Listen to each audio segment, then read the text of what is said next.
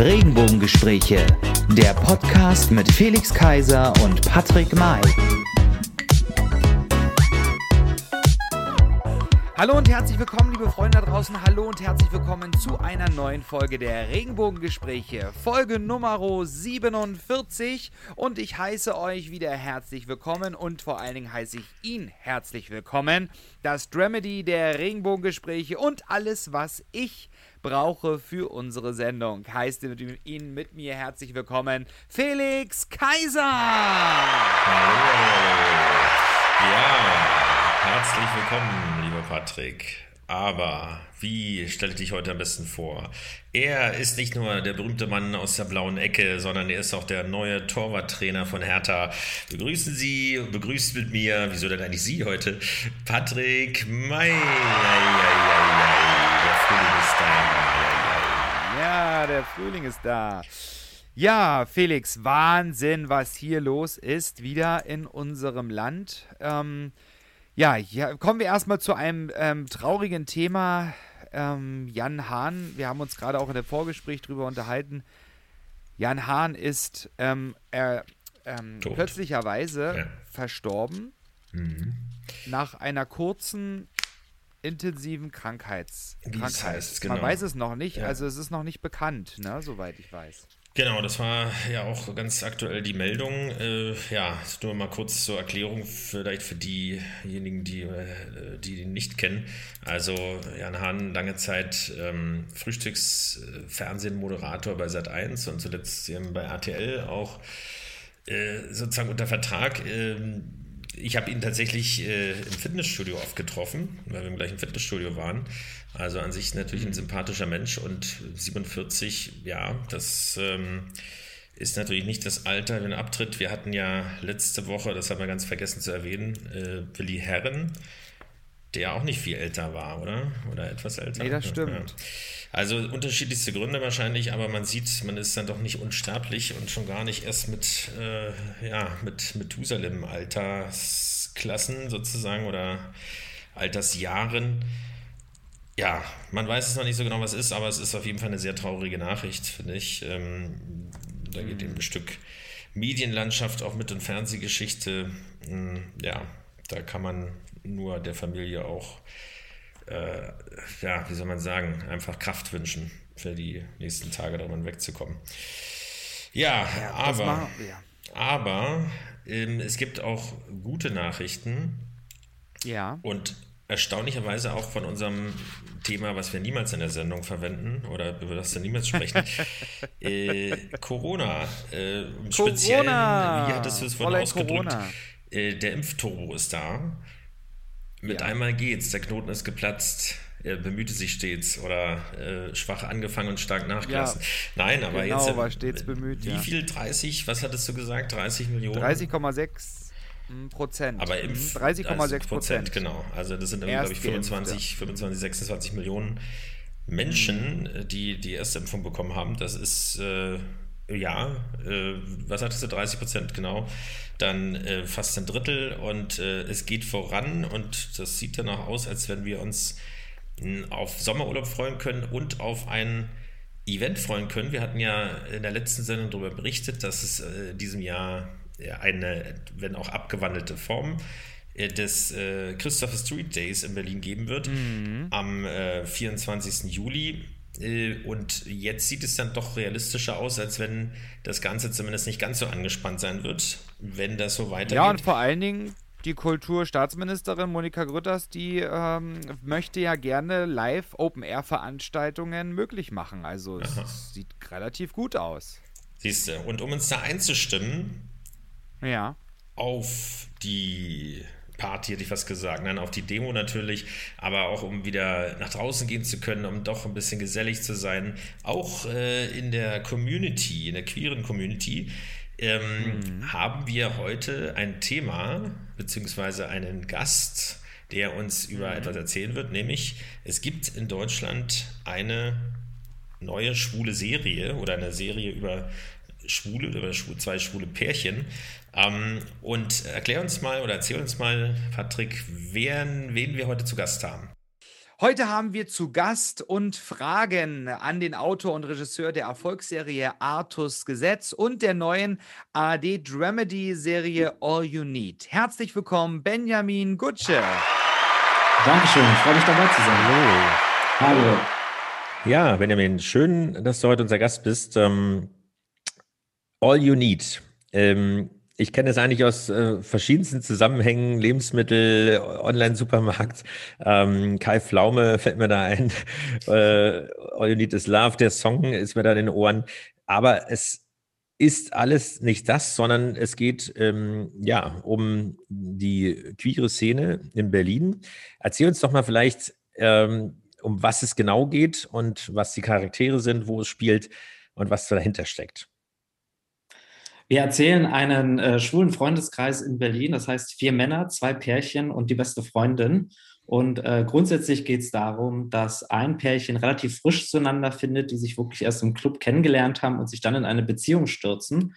Und das andere Pärchen, das ist schon ein wenig länger zusammen und zieht jetzt in ein gemeinsames Haus. Und bei beiden Pärchen stellt sich dann aber relativ schnell das Problem, dass sie ja Freiheiten von sich aufgeben. Einmal, weil sie frisch zusammengekommen sind, einmal, weil sie zusammen einziehen. Und das sorgt natürlich für allerhand Konflikte. Und das ist, glaube ich, so grundsätzlich erstmal die Serienidee und der Inhalt. Mhm. Ähm, wie kamst du denn jetzt persönlich? Du bist ja auch wirklich der Autor, nicht? Äh, du hast äh, im Vorgespräch schon gesagt, du bist, das ist dein Regiedebüt, ähm, was bei vielen Produktionen ja letztendlich auch äh, mitgewirkt, sozusagen, beziehungsweise äh, Regie ja, assistiert, wie man das sagen kann, oder eben auch inhaltlich mitgewirkt. Aber hier hast du sozusagen äh, Idee, Buch, äh, also Drehbuch und äh, Regie geführt. Wie bist du darauf gekommen? Also hast du, sind das deine eigenen Erfahrungen sozusagen oder Beobachtungen, Recherche natürlich nur für die Filmzwecke äh, oder für die Serie? Äh, also wie bist du darauf gekommen? Genau. Also ich kann dazu sagen, dass ich mit dem Redakteur der Degeto, dem Christoph Pilander, schon vor ein paar mhm. Jahren ein queeres Projekt geplant hatte. Äh, daraus ist dann leider nichts geworden, weil er dann ähm, ähm, zu Degeto gewechselt ist. Er war vorher noch beim NDR und ich habe das Greenlight für die Serie Artus Gesetz bekommen. Den äh, Eurovision Song hat das gemacht, ne? War das korrekt, den hat er auch ja. gemacht. Genau. Da sind wir dann auch wieder den Link zur, zur Community. korrekt, korrekt. Nee, und wir wollten natürlich, weil wir das bisher in Deutschland sehr vermisst haben, vermisst haben in der deutschen Fernsehung, Fernsehlandschaft äh, unbedingt mal eine queere Serie erzählen. Und der hat mich mhm. letztes Jahr angerufen im Januar und hat gefragt, ob ich da nicht Lust hätte, für, exklusiv für die Mediathek eine queere Serie zu erzählen. Und äh, da habe ich mich dann hingesetzt, relativ schnell und einen Pitch äh, geschrieben und äh, der war so runtergekürzt so in der Art Same Sex and the City ähm, für, für Berlin. Und äh, also dann habe ich das, Folk. Genau, oder so, genau. Und ähm, äh, ich hatte dann halt überlegt, dass, weil wir natürlich irgendwie von Anfang an wussten, wir haben bloß fünf Folgen, a 25 Minuten, dass wir natürlich das Ensemble relativ klein halten. Und äh, deswegen haben wir gesagt, wir würden gerne zwei Pärchen erzählen in der Großstadt. Und so sind wir auf die Idee gekommen. Mhm. Ja, also ich finde es total spannend und ich finde es schön, dass es in Berlin spielt. Gerade so, weil man, weil man jetzt so wie als Berliner, ich bin ja Wahlberliner, Felix ist ähm, Ur-Berliner, gebürtiger Berliner in Pankow, nicht wahr? Mhm. Genau. Ähm, Finde ich es auf alle Fälle schön, dass es in, in, in Berlin spielt. Und du hast, wir hatten ja gerade so über die Charaktere so gesprochen und du hast ein bisschen erzählt. Es gibt ja da, wie, der, jetzt muss ich nochmal ablesen, weil ich habe es nicht mehr so auf dem Schirm, der Vince, der verliebt sich in den Robbie. Richtig. Ja, und das Robbie. über eine, über äh, Robbie. Robbie oder wie Robbie? Jeder nennt ihn anders. Ich nenne ihn mal Robbie, aber einige nennen Robbie. ihn auch Robbie. okay. ja, ähm, er verliebt sich in ihn und er ist Fitnesscoach, Fitnesstrainer und lernt ihn über eine Dating-App kennen. Das finde ich ja auch ganz spannend, weil das trifft ja eigentlich äh, den Puls der Zeit, gerade so die Social Medien, ähm, die die wir tagtäglich bedienen. Also das finde ich sehr spannend und finde find ich gut, dass ihr das äh, oder dass du das so geschrieben hast, quasi. Moment, also äh, den kennt er, lernt er, glaube ich, nicht. Äh, also er lernt nee. Äh, ah, nee, er lernt ihn im Club. Es tut mir leid, es tut mir leid, er lernt ihn ja Aber es Club geht noch schneller abends. als bei der Dating-App. Ah, ja, da ist ja fast dasselbe. Genau, die Dating-Apps haben war wir davor. auch mit drin. Ja, es, es, tut mir leid, aber ist nicht so schlimm. Stimmt, du hast recht, Felix, es war im Club. Ähm, ja, wie sind denn deine Erfahrungen, weil wir in Berlin sind, deine Erfahrungen und die Beobachtungen in der Berliner LGBTIQ Plus Szene. Ja, also ich muss dazu auch sagen, ich komme ja eigentlich aus einer Kleinstadt, aus Luckenwalde. Das ist ungefähr eine Stunde südlich von Berlin. Ja. Äh, und wie hieß es so schön in der einen britischen Comedy, I was the only gay in the village. Das heißt, als ich nach Berlin gezogen bin, äh, war das für mich natürlich auch eine Offenbarung im Sinne von, ah, so kann es auch laufen. Mhm. Und natürlich habe ich jetzt gerade in meinen 20ern, ne, habe ich das natürlich auch ganz schön krachen lassen und war natürlich auch in Clubs unterwegs und ähm, Dating-Apps etc., was ich wahrscheinlich bis heute noch mache, äh, wenn ich das immer zugeben darf. Ähm, und das war mir als Regisseur und Autor natürlich auch unter uns. Wichtig. Unter uns, genau, sind wir. Sollte ich meinen Profilnamen noch nennen? Oder? Und, das können wir in die Shownotes dann packen, das passt schon. und äh, mir war es natürlich wahnsinnig wichtig, da natürlich auch eigene Erfahrungen mit reinzubringen. Muss ich natürlich sagen, die Serie ist ja trotzdem fiktional erzählt. Also nicht alles, mhm. was man da sieht, ist jetzt eins zu eins mir passiert, aber natürlich auch aus dem Freundeskreis und das, was man so erlebt hat. Und äh, es heißt ja auch immer so schön, Autoren sollten da auch bitte schön das schreiben, wo sie sich auskennen. Und deswegen habe ich mhm. natürlich da einiges auch reingebracht, was ich so selbst erlebt habe, beziehungsweise über Umwege gehört habe. Okay, ja, Freunde des Wortes. okay. Genau. Eben, genau. Äh, das heißt, ähm, Berlin, es gibt ja, wie soll man sagen, in Deutschland mindestens. Es gibt ja auch zwei, Köln als Stadt, die interessant gewesen genau, wäre. Genau, richtig. Ähm, also ist das eine bewusste Entscheidung gewesen? Also, weil du jetzt natürlich in Berlin lebst oder weil du denkst, das passt am besten? Oder Zufall oder soll es bewusst, ja, auch was nee, ausdrücken? Sozusagen? Also für mich war es wirklich von vornherein klar, wenn ich die Serie schreibe, dann möchte ich sie auch wirklich in Berlin verwurzeln, weil ich mich hier auskenne. A, was natürlich ne, grundsätzlich die Community hier in Berlin angeht. Ich glaube, die ist ja nochmal anders in München zum Beispiel oder in Köln. Und ich hätte da gesagt, das hätte dann irgendjemand anders auch schreiben sollen, dann dementsprechend. Äh, das heißt, ich habe hier schon wirklich viel meine eigenen Erfahrungen mit reingespielt. Und wir haben ja auch, äh, um das schon mal vorwegzunehmen, ja auch in, in, Locations gedreht, wie zum Beispiel der Schwutz oder in einer Gay-Sauna, äh, wie dem mhm. Boiler. Und das war mir wahnsinnig wichtig, weil da, ich sage jetzt mal, kenne ich mich natürlich ein bisschen mehr aus als in Köln oder Hamburg oder Freiburg. Das war der Schwutz, ja. Ich habe die ganze Zeit überlegt, was ist es denn nur mhm. eigentlich? Aber ich war das auch 100 war Jahre Schwutz. nicht mehr da, weil es ist mal so weit weg und jetzt sowieso. Überhaupt. Ja. Das war nee. Aber ich meine, so sieht es natürlich von der Mischung auch nicht unbedingt da aus. Aber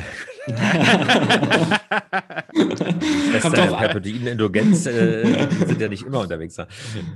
Kommt drauf an, welche Motto-Party da stattfindet. Gut, okay, das, das stimmt allerdings wieder. Ja.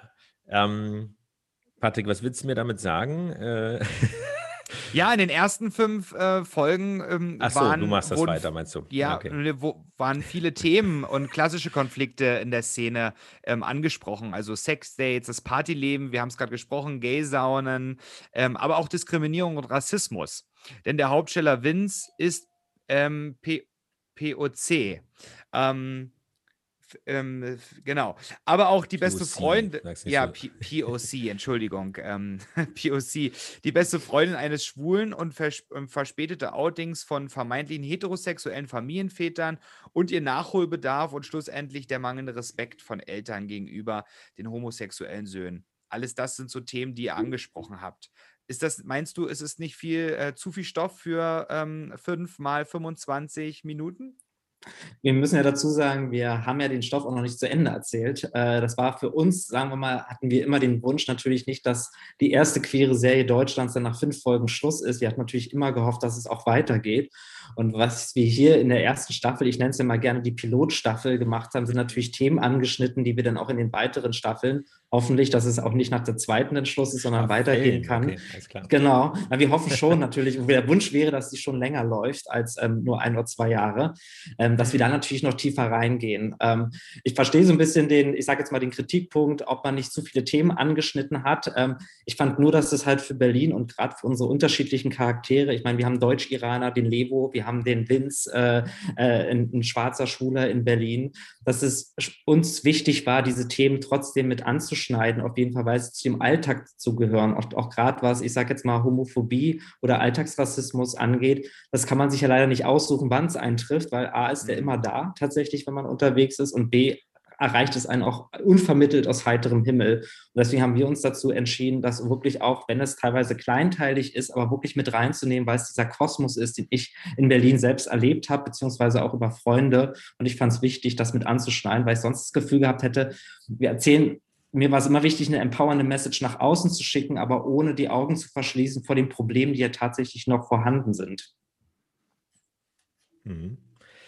Äh, das heißt, du gehst da fest davon aus, ich meine, man kann das hier schon sagen, die zweite Staffel sozusagen oder vielleicht dann auch der richtige Beginn ähm, nach der Pilotstaffel ist ja schon, auch ohne dass eine äh, ja offiziell eine Folge, äh, eine einzige Folge ausgestrahlt wurde. Das ist ja auf jeden Fall schon mal ein schönes Zeichen.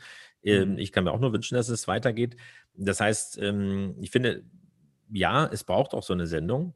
Eben, wir kommen gleich nochmal darauf, äh, warum, oder wir kommen jetzt darauf, warum das eigentlich sozusagen jetzt auch gerade der richtige Moment ist, weil äh, die UFA, also nicht nur aus alten Zeiten äh, mit Marlene Dietrich und so weiter, aber es ist nach wie vor oder wieder die größte Produktionsgesellschaft äh, in Deutschland. Eben, und sozusagen ja der Auftraggeber äh, für dich und für die Pro Produzentin. Jetzt muss ich mir überlegen, Natalie oder Natalie? Genau, Natalie Kudiabor. So, ich wusste, das wird bestimmt ein bisschen schneller ausgesprochen, genau.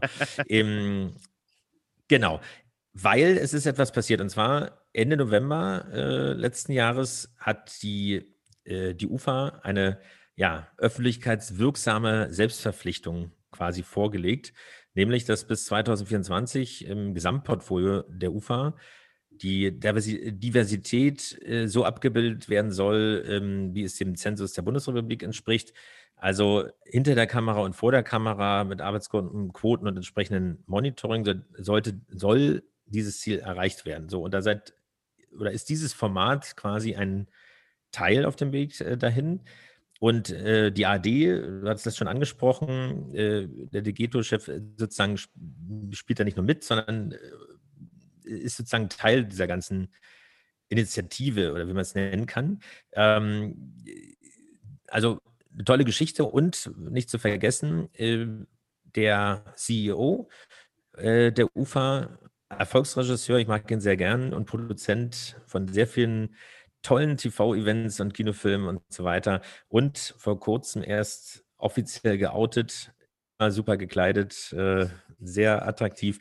Nico Hoffmann, der ja letztendlich das Ganze auch unterstützt ähm, und mhm. sich ja auch hier ähm, ähm, ja äh, nicht nur dazu geäußert hat, sondern das Ganze auch unterstützt und auch weiter unterstützen wird. Ähm, ja, vielleicht kannst du mal ein bisschen was erzählen, wie, wie du das empfunden hast oder ob das für dich überraschend war oder wie, wie da so der Gesamtzusammenhang ist äh, dieser, äh, ja, dieser Selbstverpflichtung der UFA, weil ja doch, wenn man muss, vielleicht nur ganz kurze Klammer, dann höre ich auch auf, das ist schon wieder sagen, aber man muss mal überlegen, was, was UFA, was die UFA mit UFA Fiction und so weiter ähm, äh, äh Series, also was da produziert wird. Also ich meine, GZSZ und sowas, ich meine, man weiß es immer so gar nicht, was da alles so, es sind eben nicht nur die, die Filme, weil man es so hat, es ist dann sowas wie Euronit, aber es sind ganz, ganz viele Geschichten, wo die UFA mit drin hängt. Also das heißt, mhm. man kann da schon was bewirken, wenn man so eine Verpflichtung, also eine Selbstverpflichtung äh, ja zugrunde legt und sie auch wirklich umsetzt. Also das, das ist dann eben nicht nur einmal so ein bisschen Sonntagsrede, sondern da passiert schon was. Aber du hast da bestimmt die besseren Worte dafür. Nein, also ich freue mich natürlich wahnsinnig über die Selbstverpflichtung, äh, was Diversity angeht. Ich meine, wir müssen ja wirklich bloß mal die letzten 20 Jahre uns anschauen im deutschen Fernsehen. Und ich glaube, wir kommen alle zu dem Fazit, dass da noch wahnsinnig viel Luft nach oben ist. Und ich finde es natürlich toll, dass eine ausgerechnet so eine große Firma wie die UFA natürlich damit ein starkes Zeichen in die Branche setzt. Und ich muss dazu aber auch ehrlich sagen, also die wird sich auch an der Selbstverpflichtung messen lassen dann in ein paar Jahren. Also ich freue mhm. mich, dass es jetzt sozusagen durch die Branche so einen Ruck geht und ich merke auch, dass es auf viele andere Produktionsfirmen bis in die Redaktion hinein wirklich hereinstrahlt, diese Selbstverpflichtung und dass jetzt wirklich die Tür aufgestoßen wird in die Richtung. Und ich hoffe, dass es in der Umsetzung auch wirklich dann funktioniert. Ich kann dazu sagen, dass All You Need zum Beispiel, ich kannte die Nathalie Kudiabo, mit der habe ich auch Artus Gesetz gemacht, mit der habe ich halt wahnsinnig gerne zusammengearbeitet. Mhm. Und hm. deswegen bin ich mit diesem Projekt auch zu ihr gegangen, ähm, weil ich sie unbedingt dabei haben wollte. Und ich wusste zu dem Zeitpunkt noch nichts über die Gespräche im Hintergrund dieser Diversity-Regelung oder dieser Selbstverpflichtung und habe mich dann natürlich wahnsinnig gefreut und äh, muss aber dazu sagen, bei Euni, dass wir so eine Besetzung wie mit Vince, eine schwarze Hauptfigur, einen Deutsch-Iraner, wir haben ja auch einen Dänen, sage ich jetzt mal, den Mathieu Mann, der bei uns den Tom spielt, ohne dass wir ihn in der Serie als Dänen erklären. Wir hören, dass er einen leichten Akzent hat, aber wir kommen nicht von wegen, ja, hier ist unser Däne um die Ecke, ähm, sondern haben das, ich sage jetzt mal, sehr subtil einfach eingeführt und unkommentiert gelassen. Und äh, das finde ich halt wahnsinnig stark. Und ähm, von daher hoffe ich, dass die UFA, ich sage jetzt mal, ähm, wie so Dominosteinchen durch die ganze Branche einen Anstoß gibt und sich noch viel mehr dazu verpflichten, weil das sind ja die Geschichten, die wir auch hören wollen, die vielen kreativen Perspektiven da draußen, die bis jetzt keine Plattform, keine Stimme bekommen haben, dass die eine Chance bekommen. Weil wir sehen es ja auch über Streaming-Plattformen wie Netflix, ähm, wie es unser, unser Erzählweisen bereichert und das, was wir sehen im, im Fernsehen. Deswegen finde ich das total stark. Mhm. Ja, ähm, da muss ich eine kurze, kurze mhm. Geschichte noch dazu erzählen. Äh, und zwar ähm, Marvel bringt ja demnächst äh, den ersten schwulen Superheld sozusagen raus. Ja. Ich meine, das ist so Meilensteine. Äh, das ist natürlich auch nochmal sowas. Also ich meine, es gab schon alle möglichen, meistens ist immer diese, diese männliche Figur und äh, die selbst in diesem Pyjama dann irgendwie äh, noch den Astralkörper hat. Ähm, aber es ist schon sehr maskulin mitunter. Gut, bis auf Spider-Man vielleicht dann die letzten Verfilmungen.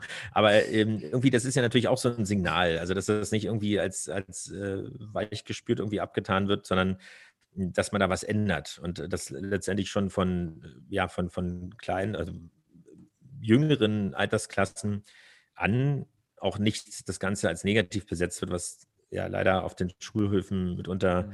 äh, der Fall ist, äh, sondern eher positiv besetzt wird, aber eben nicht so mit Ansage irgendeine völlig überzeichnete Figur dort irgendwie in den Vordergrund zu stellen. Deswegen ist das ja, wirklich eine, eine tolle Geschichte, die mir vorher tatsächlich äh, noch nicht bekannt war und finde ich noch mhm. viel zu wenig bekannt ist, weil es wirklich eine sehr schöne und unterstützenswerte ähm, ja, Aktion oder beziehungsweise eine Verpflichtung auch ist. Weißt du denn, ob auch andere Produktionsgesellschaften dem Beispiel folgen oder sogar auch dabei sind?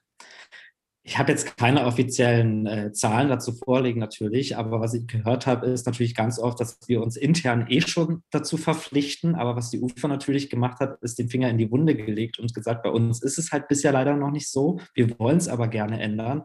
Und über andere Produktionsfirmen, da kann ich jetzt leider gar nichts so genau sagen, aber ich merke halt trotzdem in den Gesprächen auch mit anderen Produzentinnen oder mit ähm, RedakteurInnen, ähm, dass da wirklich inzwischen, ich sage jetzt mal, so eine Lawine am Rollen ist, wo man merkt, die wollen auch jetzt selber verändern.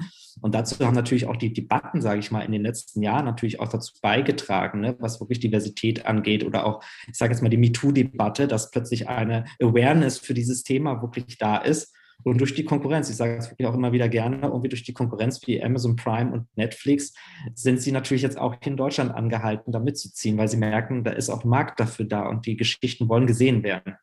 Was mich interessieren würde in dem Zuge, weil ich dich jetzt mal als erfahrenen Regisseur auch ähm, vor, äh, vor mir sitzen habe oder im Gespräch habe, Warum muss immer das Klischee bedient werden, wenn man äh, über die LGBT-Community eine Geschichte machen will, warum wird immer das Klischee bedient? Also der schwule Mann, der ähm, leicht feminine Züge auch zeigt oder hat.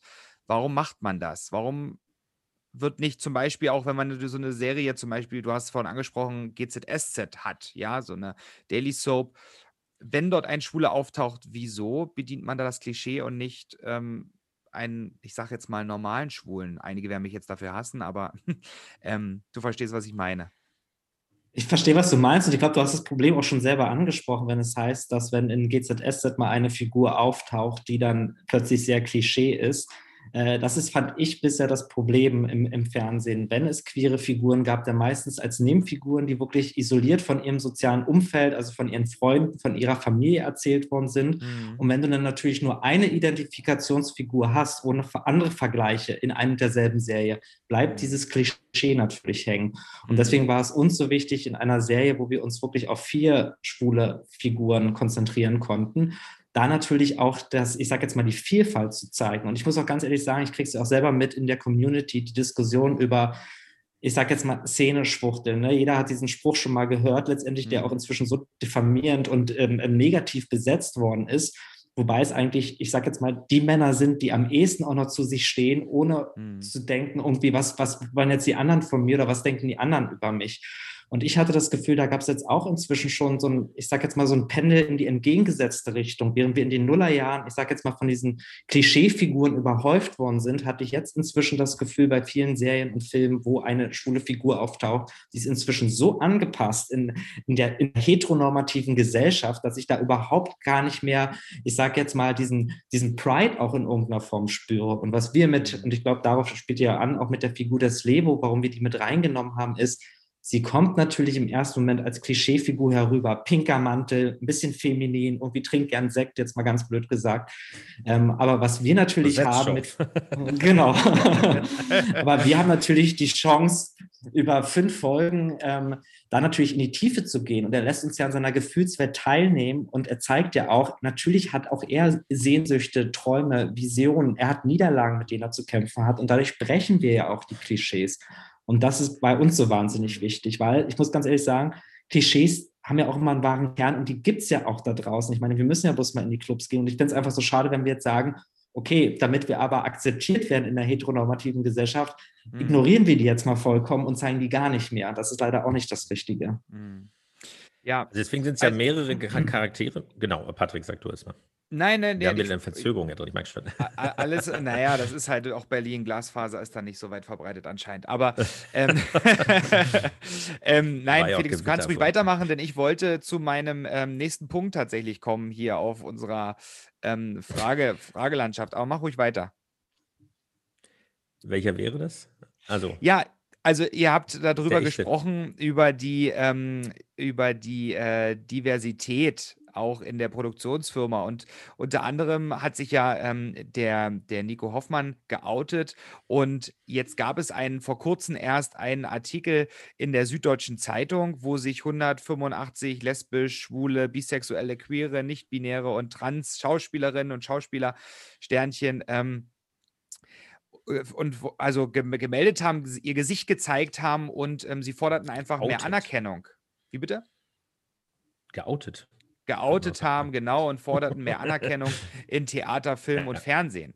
Mit der Initiative Hashtag ActOut und dem gemeinsamen Manifest wollten sie damit eine Debatte anstoßen. Wie fandest du diesen Artikel? Du kanntest ihn bestimmt, hast ihn bestimmt gesehen, wenn nicht selbst in der Zeitung, dann wahrscheinlich auch über Social Media. Wie, wie, wie, wie fandest du das? Fandest du das zu wenig oder muss dann, sollte da noch mehr kommen, gerade in der Presse? Äh, also ich hatte das Gefühl, darüber wurde wahnsinnig viel geredet und wahnsinnig debattiert, was ja auch zeigt, wie wichtig dieses Thema dann doch heutzutage noch ist, ähm, dass es an die Öffentlichkeit getragen wird. Ich muss ganz ehrlich sagen, ich habe es wahnsinnig gefeiert, weil sie äh, da damit wirklich, ein, ich sage jetzt mal, auch da den Finger in die Wunde gelegt haben. Aber das Problem ist, und ich habe es selber mitbekommen, ich bin ja seit 13 oder 14 Jahren auch in der Filmbranche und das war ja das, auf was sie anspielen mit diesem Act-Out-Manifest, hm. dass eigentlich alle alle spielen können, äh, dürfen, wenn alle alle spielen können letztendlich. Also bisher ist es aber das Problem gewesen, und das habe ich am eigenen Leib auch schon gehört, erfahren, dass es die Vorteile gibt, dass geoutete SchauspielerInnen plötzlich nicht mehr für heterosexuelle Figuren besetzt worden sind, weil in in den Köpfen einiger, ich sage jetzt mal immer noch sehr rückwärtsgewandter ähm, ähm, Filmschaffende, ähm, immer noch die Meinung vorherrschte, ich, das Publikum würde dem nicht mehr ähm, ähm, folgen können, beziehungsweise nicht abnehmen, dass sie dann einen Heterosexuellen spielen. Und das ist natürlich totaler Bullshit. Ähm, und deswegen, wenn ich das oh Gott, darf ich das so sagen? Ja, ja das ist in Ordnung. Bullshit, ähm, das ist noch in Ordnung. Genau. Hier, Wenn du das also. möchtest, okay. machen wir einfach ein Piep oder ja, keine gut. Ahnung drüber. Nee, nee. Ja. Ups. genau. Nee, und ich habe es, äh, um da auch nochmal die kleine Anekdote zu erzählen, äh, in einer unserer Folgen spielt der Martin Bruchmann mit. Ähm, der hat den israelischen äh, Touristen gespielt, ähm, der als Airbnb-Gast bei unserer Hauptfigur einzieht. Mhm. Ähm, ich wusste aus dem privaten Umfeld, er schwul. Er war zu dem Zeitpunkt des Drehs aber noch ungeoutet. Und ähm, wir haben uns natürlich auch damals im Sommer letzten Jahres, also ein halbes Jahr vor Act Out, drüber unterhalten, auch gemeint, er hat halt von so vielen Seiten gehört, oute dich lieber nicht, es könnte deiner Karriere schaden, du wirst nur in Schubladen gesteckt, du bekommst nicht mehr die Rollenangebote. Und er hat auch gemeint, irgendwie so alleine würde ich mich nicht trauen, sozusagen jetzt zu diesem Zeitpunkt mich zu outen. Ähm, und äh, dann hat er im Herbst sozusagen von diesem Zusammenschluss dieser 185 SchauspielerInnen erfahren. Und in dieser Gemeinschaft, und das war ja das Tolle an der Sache, äh, sind sie natürlich gemeinschaftlich sozusagen an die Presse gegangen und haben auf dieses Thema hingewiesen. Und dann war nicht mhm. mehr der Fokus auf nur eine einzelne Person. Und ähm, deswegen fand ich das extrem wichtig, obwohl man auch dazu sagen muss, ähm, das ist ja auch nur die Spitze des Eisbergs. Ne? Also wir müssen auch nicht davon ausgehen, dass wir jetzt irgendwie damit aus der ganzen Fernsehlandschaft alle geouteten SchauspielerInnen haben. Also auch da ist immer noch die Sorge vor einem Outing, ist heute immer noch da, weil man glaubt, es könnte der Karriere schaden. Das ist leider ziemlich traurig. Hm. Äh, da sagst du was. Ähm, äh, ich habe mich nur ge gefragt, was Carsten Speck äh, dort sollte, oder ist er auch geoutet? Dann hätte ich das übersehen.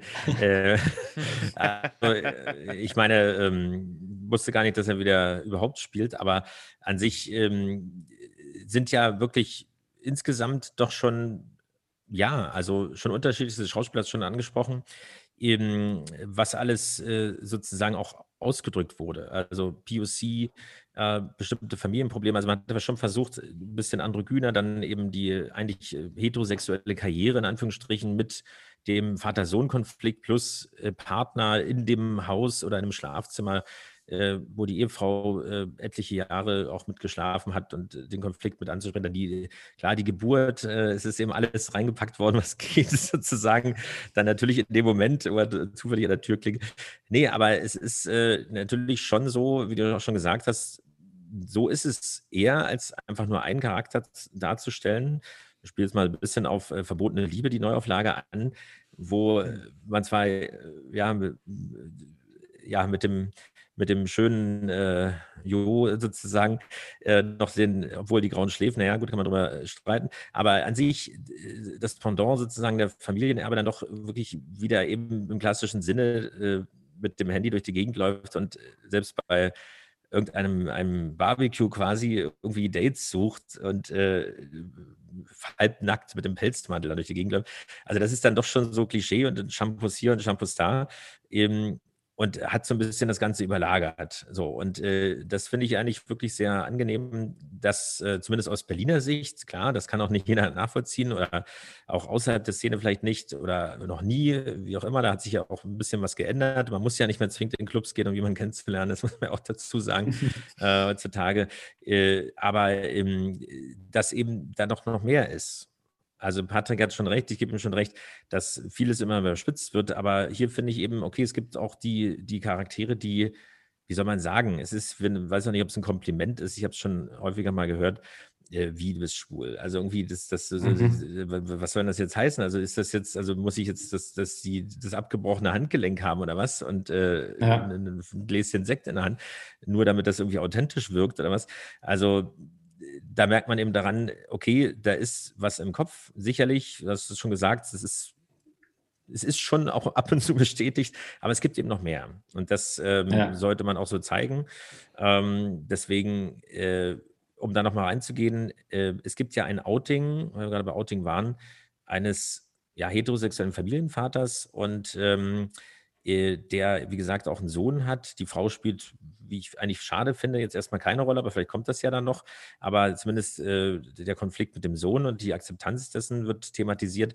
Äh, ist sozusagen auch deine oder eure Intention gewesen, das Ganze ja auch so, als Hilfe zur Selbsthilfe, also wirklich als Beispiel zu zeigen, okay, das geht schon, selbst in so einem, ja, vielleicht doch äh, nicht unbedingt so wahrscheinlichen Fall oder Konstrukt, wie es da war und wie es dann geendet ist, das wollen wir ja nicht spoilern, aber ähm, auf jeden Fall, dass es doch, also dass man zu sich stehen soll und zu seinen Neigungen und zu seiner Liebe.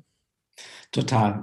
Nee, ähm, was man, wenn man jetzt auch zurückblickt, ich sage jetzt mal an die älteren Filme, zum Beispiel wie Brokeback Mountain, ne, was für mich so damals im Kino so die erste, ich sage jetzt mal, Offenbarungsmoment war oder wird ja eine Geschichte erzählt, mit der ich mich auch selber identifizieren kann, weil eine Liebe zwischen zwei Männern. Aber man muss auch dazu sagen, es war eine Geschichte, wo Homosexuelle wieder als Opfer dargestellt worden sind. Ein Outing mit, so krass war es ja damals dann tatsächlich in dem Film, ähm, mit Tod gleichgesetzt wurde. Und das wollten wir natürlich nicht. Mir war es ganz wichtig, wenn ich noch mal ein Outing, eine Serie erzähle, die eigentlich grundsätzlich bei den Figuren über dem Outing hinaus ist zeitlich. Wir haben ja diese eine Flashback-Folge, wo wir dann aber tatsächlich das Outing von dem Familienvater noch mit reinnehmen was mir wahnsinnig wichtig zu sein, zu sagen, er wird aufgefangen, er wird nicht alleine dastehen. Und deswegen war es mir so wichtig, dass das der Moment ist, wo auch in diesem Freundeskreis integriert wird, um halt diese Message sag jetzt mal, zu dem 15-jährigen Teenager aufs Dorf zu schicken, der versteht, okay, äh, nur weil ich mich anders fühle oder irgendwie ähm, meine Sexualität nicht mit der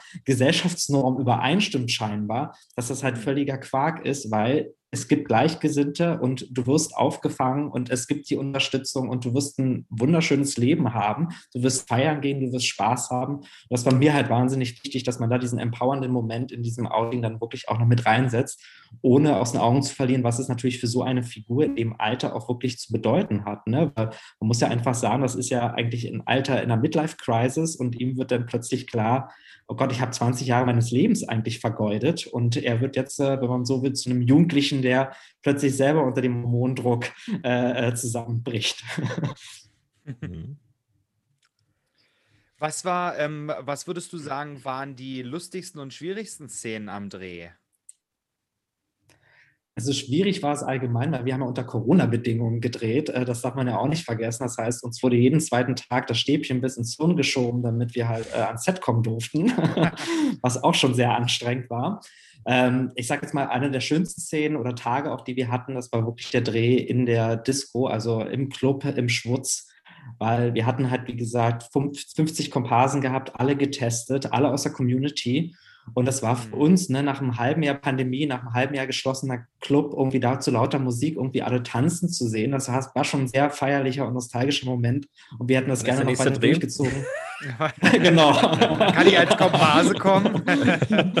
genau. Meinetwegen zehn Stunden lang. Wir müssen die Szene immer wieder wiederholen. Genau. Richtig. Und das war gleichzeitig, also das war für mich so mit der, der schönste Moment. Und schwierige Momente, um ehrlich zu sein, also ich finde ja, jeder Drehtag ist natürlich eine Herausforderung, weil man hat ein starkes Pensum. Ich muss ganz ehrlich sagen, und ich möchte jetzt nicht auch wieder so, so, so ein Klischeebild erzeugen, aber es hat mir wahnsinnig Spaß gemacht, mit diesem Team und mit diesem Cast wirklich jeden Tag am Set zu stehen. Und selbst wenn es, ich sage jetzt mal, ein anstrengender Tag war, hat man halt so fruchtbar zusammengearbeitet, dass man jede Probleme ähm, wirklich auch gelöst hat. Von daher kann ich da jetzt gar nicht so einen, einen Tag ausmachen. Ich kann nur sagen, wir hatten einmal die Unterwasserszenen im Pool, die hatten wir eigentlich drehen wollen. Ähm, relativ kalt, draußen war es schon 10 Grad und wir haben den Pool erhitzt auf 40. Und dann ist das Wasser umgeschlagen und wir haben mit der Kamera nicht mehr die Hand vor der Kamera gesehen, mussten dann abbrechen und hatten dann nochmal in einem Indoor-Pool nachgedreht. Also das war der einzige Tag, der so negativ, wo ich dachte irgendwie so, oh nee, äh, das hätte man sich schenken können. Ja, das hat alles so seine Vor- und Nachteile, ne? Gerade so die Sachen, die man nicht so beeinflussen kann, die man nicht so in der Hand hat, gerade beim Drehen dann. Korrekt. Ja. Ja, also das heißt, ähm, zweite Staffel ist geplant. Jetzt sagen wir erstmal, wann die, wann die erste überhaupt zu, äh, zu sehen ist. Und zwar am äh, 7.5., also heute, Heute, nicht wahr? Also Heute? Ja, äh, ja. Ähm, Zeit äh, ist wahrscheinlich egal, ist wahrscheinlich 0 Uhr. Also auf jeden Fall, aber in der AD-Mediathek, äh, was ja, ja, auch üblich ist. Heutzutage Streaming ist alles, nicht wahr? Aber es kommt auch sozusagen noch im touristischen Fernsehen, nein, also irgendwie im regulären Fernsehen auf One. Und zwar am 16. Mai um 23.15 Uhr und am 17. Mai um 21.45 Uhr auf One oder AD One, mhm. AD One. Ja. eben die ersten beiden Folgen, ne? also jetzt Folge 1 und 2. Eben, da sind wir sehr gespannt. Also wir haben es ja schon gesehen, freundlicherweise, und äh, es lohnt sich, das kann man hier auf jeden Fall mal sagen. Eben, vielleicht ganz kurz zum Abschluss mal. Erstmal noch, äh, nee, anders. Also erstmal ganz großen Respekt für deine Arbeit und für dieses tolle Format. Und das Dankeschön. kann man nur wünschen, dass es weitergeht. Äh, vielleicht noch ganz kurz. Neben All You Need, äh, was erwartet die Cineasten und die TV-Zuschauer, die Streaming-Dienst und die Mediatheken-Zuschauer äh, von dir in der Zukunft, jetzt wo du richtig heiß gelaufen bist?